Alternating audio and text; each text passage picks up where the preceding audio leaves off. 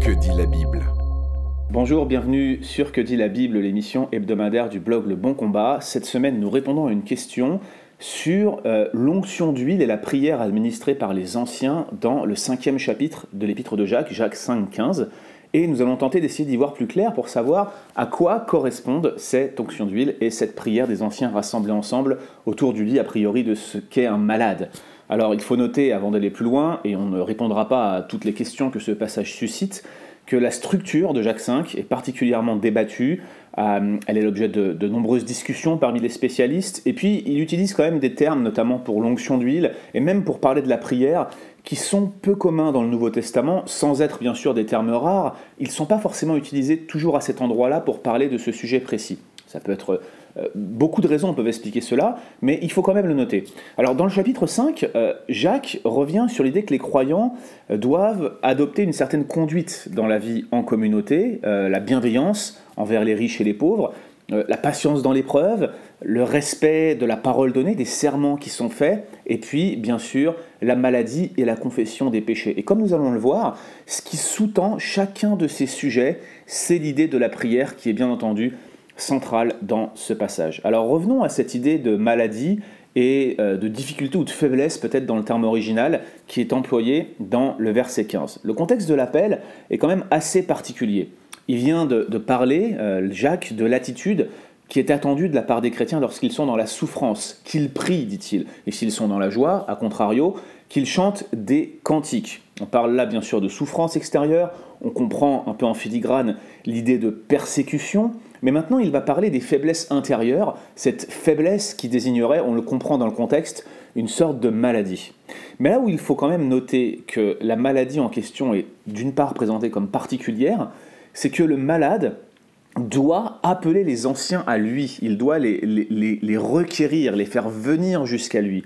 Et l'idée qui est notée, je pense, par l'ensemble des commentateurs, est que le malade est ici soit mourant, ou du moins qu'il est dans une maladie euh, qui le pousse à être alité, et on n'en voit pas l'issue, de telle sorte que, réduit à une telle extrémité, il demande aux anciens de venir prier pour lui. Il ne s'agit pas bien sûr d'une extrême onction, l'idée ici est plutôt de rechercher la guérison par la prière des anciens et par l'onction d'huile. Donc il appelle les anciens, et ce n'est pas lui qui va vers eux.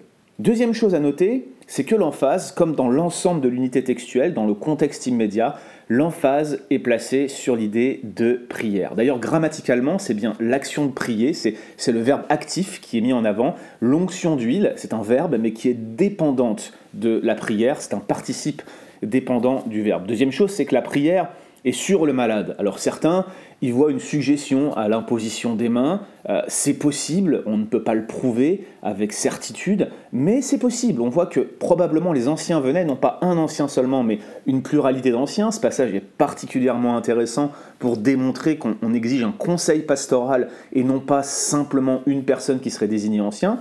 Et puis donc cette, pluralité d'anciens euh, qui vient, qui va prier autour du malade, euh, on voit bien que l'idée qui est centrale ici, c'est euh, l'idée de la prière. D'ailleurs, regardez la section avec moi, je la lis en même temps que vous. Si quelqu'un est dans la souffrance qu'il prie, si quelqu'un est malade, que les anciens prient pour lui, confessez vos péchés les uns aux autres, ça c'est écrit, mais surtout priez les uns pour les autres. Et d'ailleurs, l'unité de ce verset se conclut avec la prière du juste a une grande efficace, et même un peu plus loin. Un autre exemple, Élie était un homme de la même nature que nous. Qu'est-ce qu'il a fait Élie? Il a prié pour qu'il ne pleuve pas, et au miracle, il n'a pas plu. Et il a prié de nouveau pour qu'il pleuve. Bref, toute cette section du chapitre 5 est un traité sur la puissance de la prière. Alors on voit bien ici que non seulement l'onction elle est dépendante de la prière, mais que c'est l'efficacité de la prière elle-même qui cherche à être mise en avant dans le cadre d'une maladie spécifique. D'ailleurs, et c'est là mon troisième point, ma troisième observation, c'est qu'on semble discerner dans ce texte un lien entre euh, la maladie et le péché. C'est une question qu'on peut se poser. Est-ce qu'il y a un lien direct entre maladie et péché? C'est une question difficile, difficile à répondre dans un petit format podcast ou vidéo comme on l'a ici. Euh, la prière des anciens semble pouvoir et relever le malade et pardonner ses péchés. Regardez la clause conditionnelle à la fin du verset 15. Et même si l'idée d'un péché est liée à la maladie, clairement, on le voit, c'est introduit par un si, donc c'est une clause conditionnelle. Et puis, il y a une subtilité linguistique, encore une, dans ce passage, il n'en est, il, est pas avare, notre ami Jacques, il y a une subtilité linguistique sur les verbes traduits par sauver et relever, qui sont souvent utilisés dans un contexte eschatologique pour parler du salut ultime, du salut final et surtout de la résurrection d'entre les morts. Est-ce qu'il y a un jeu sur les mots ici? Est-ce que c'est une perspective eschatologique que Jacques entend? À mon sens, c'est difficile à trancher, mais il semble quand même que l'idée de pardon des péchés se connecte bien à la réalité présente. Toutefois, il y a peut-être un jeu sur les mots. Il y a peut-être une idée que, la prière agissante à l'instant T aura un impact éternel. Et c'est peut-être ça qui est en jeu ici dans ce passage. Il est également possible euh, que l'auteur vise des maladies euh, sans espoir, tout simplement parce qu'elles auraient une cause spirituelle. Peut-être un péché connecté à une maladie particulière. Alors bien sûr, nous, les Occidentaux modernes, on a toujours du mal avec cette idée, on la regarde avec suspicion à cause des nombreux abus qu'il y a eu dans une certaine aile des mouvements charismatiques, mais on voit bien que dans 1 Corinthiens 11, le fait de prendre la Sainte Seine indignement, quoi que cela veuille dire, conduisait des personnes à soit être malades, soit à mourir. Donc il y a bien parfois, en certains cas, pas toujours, un lien entre une succession de péchés ou un péché particulier et la maladie. Si c'est le cas ici dans Jacques V, euh, ce serait peut-être seulement des maladies spirituelles, pas forcément connectées à un péché particulier, mais une maladie spirituelle qui serait l'objet de la guérison par la prière que préconise Jacques. C'est l'idée un petit peu que je me fais de ce passage. Je ne peux pas le prouver avec assurance, mais c'est tout à fait possible que c'est ce qui soit en jeu ici. Alors qu'en est-il quand on regarde ces notions qui sont articulées dans le verset 15 de Jacques V. Il y a la guérison, il y a le pardon des péchés et il y a l'onction d'huile. On voit déjà que c'est la prière de la foi qui est la clé, pas l'onction d'huile elle-même. La prière, ou plutôt je devrais traduire la requête, le souhait fait avec foi, qui est le lieu de la guérison et pas l'onction d'huile elle-même.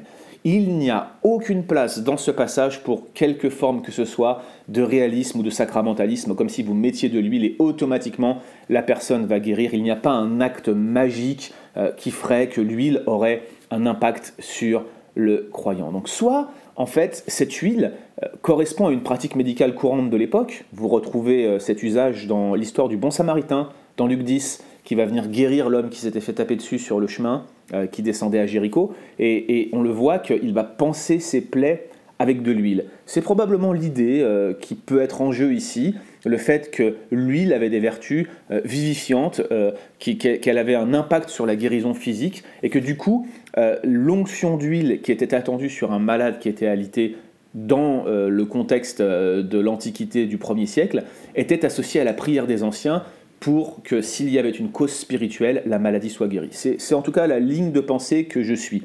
L'autre option, c'est que euh, l'huile pourrait éventuellement être un symbole euh, de la fidélité de Dieu, de sa bonté pour les personnes qui passent par des moments difficiles. C'est aussi possible, c'est l'option suivie par Peter H. Davids dans son commentaire World Biblical Commentary, euh, ça tient la route. À titre personnel, j'aurais tendance à penser que c'est plutôt l'idée de, de, la pratique médicale de l'onction d'huile qui est en jeu et qui demanderait dans ce cas précis, s'il y a une cause spirituelle à, la maladie, d'être associée à la prière. Donc du coup, selon moi, euh, la notion de pardon euh, associée à la guérison laisse plutôt penser que Jacques a en vue des causes éventuellement spirituelles à la maladie. Je le redis, pas forcément un péché particulier, mais, mais une situation spirituelle qui avait conduit à cette maladie. Et cela expliquerait pourquoi il semble entendre une forme de guérison systématique. Pourquoi j'insiste là-dessus? Tout simplement parce que le livre de Job, si on se pose la moindre question sur ce sujet, montre que la guérison est dépendante de la souveraineté de Dieu et pas d'une vie vertueuse ou d'une prière qui serait faite avec foi. Le fait que Jacques vienne de citer Job dans le contexte immédiat me laisse à penser que ce n'est pas une guérison systématique pour toutes les maladies qu'il a en vue ici. Mais si c'est les maladies spirituelles exclusivement qu'il a en vue, si en fait la prière des anciens a pour but de venir discerner si l'origine de la maladie est spirituelle et si la maladie peut être guérie par la prière faite avec foi, alors ça expliquerait pourquoi il semble présenter la guérison comme étant systématique dans ce passage.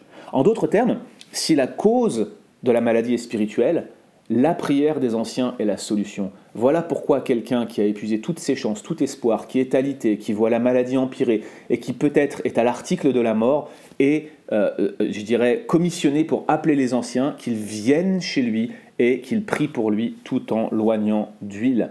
Et vu sous cet angle, il n'y a aucune place pour un automatisme d'une prière avec foi qui donnerait la guérison. Comme je le rappelle, euh, certains mouvements charismatiques le pensent, ce qui est une dérive et une erreur de mon point de vue. Ça m'amène directement à une euh, application pratique pour nous qui regardons à ce passage. Comment est-ce que Dieu euh, va venir répondre à mes prières? Je l'ai dit, pas de sacramentalisme, pas d'automatisme. Dieu ne guérit pas à tous les coups les prières faites avec foi. La maladie dépend de la souveraineté de Dieu. Paul avait la capacité de guérir son prochain en priant pour lui mais il a laissé Trophime malade à Millet. Il y a des personnes qui sont mortes de maladie. Je veux dire, euh, Élisée, le prophète, est malade de la maladie dont il mourut. C'est comme ça qu'il a introduit le cycle narratif qui, relate sa mort. Élisée était malade il est mort d'une maladie. Il y a trois manières dont Dieu va répondre à nos prières selon sa souveraineté. Il peut répondre oui, il peut répondre non, et il peut répondre attends. Ce n'est pas étonnant, chers amis, que le thème de la prière dans Jacques V soit intimement connecté à celui de la souffrance et de la guérison, et lui-même est connecté à celui de la patience. Vous avez entendu parler de la patience de Job, nous dit notre texte. La prière faite avec foi cherchera toujours la volonté de Dieu dans la patience que Dieu donne dans sa grâce. C'est ce à quoi nous sommes appelés et c'est ce à quoi ce passage nous conduit en nous rappelant que la prière du juste a une grande efficace. Retrouvez d'autres épisodes sur www.leboncombat.fr.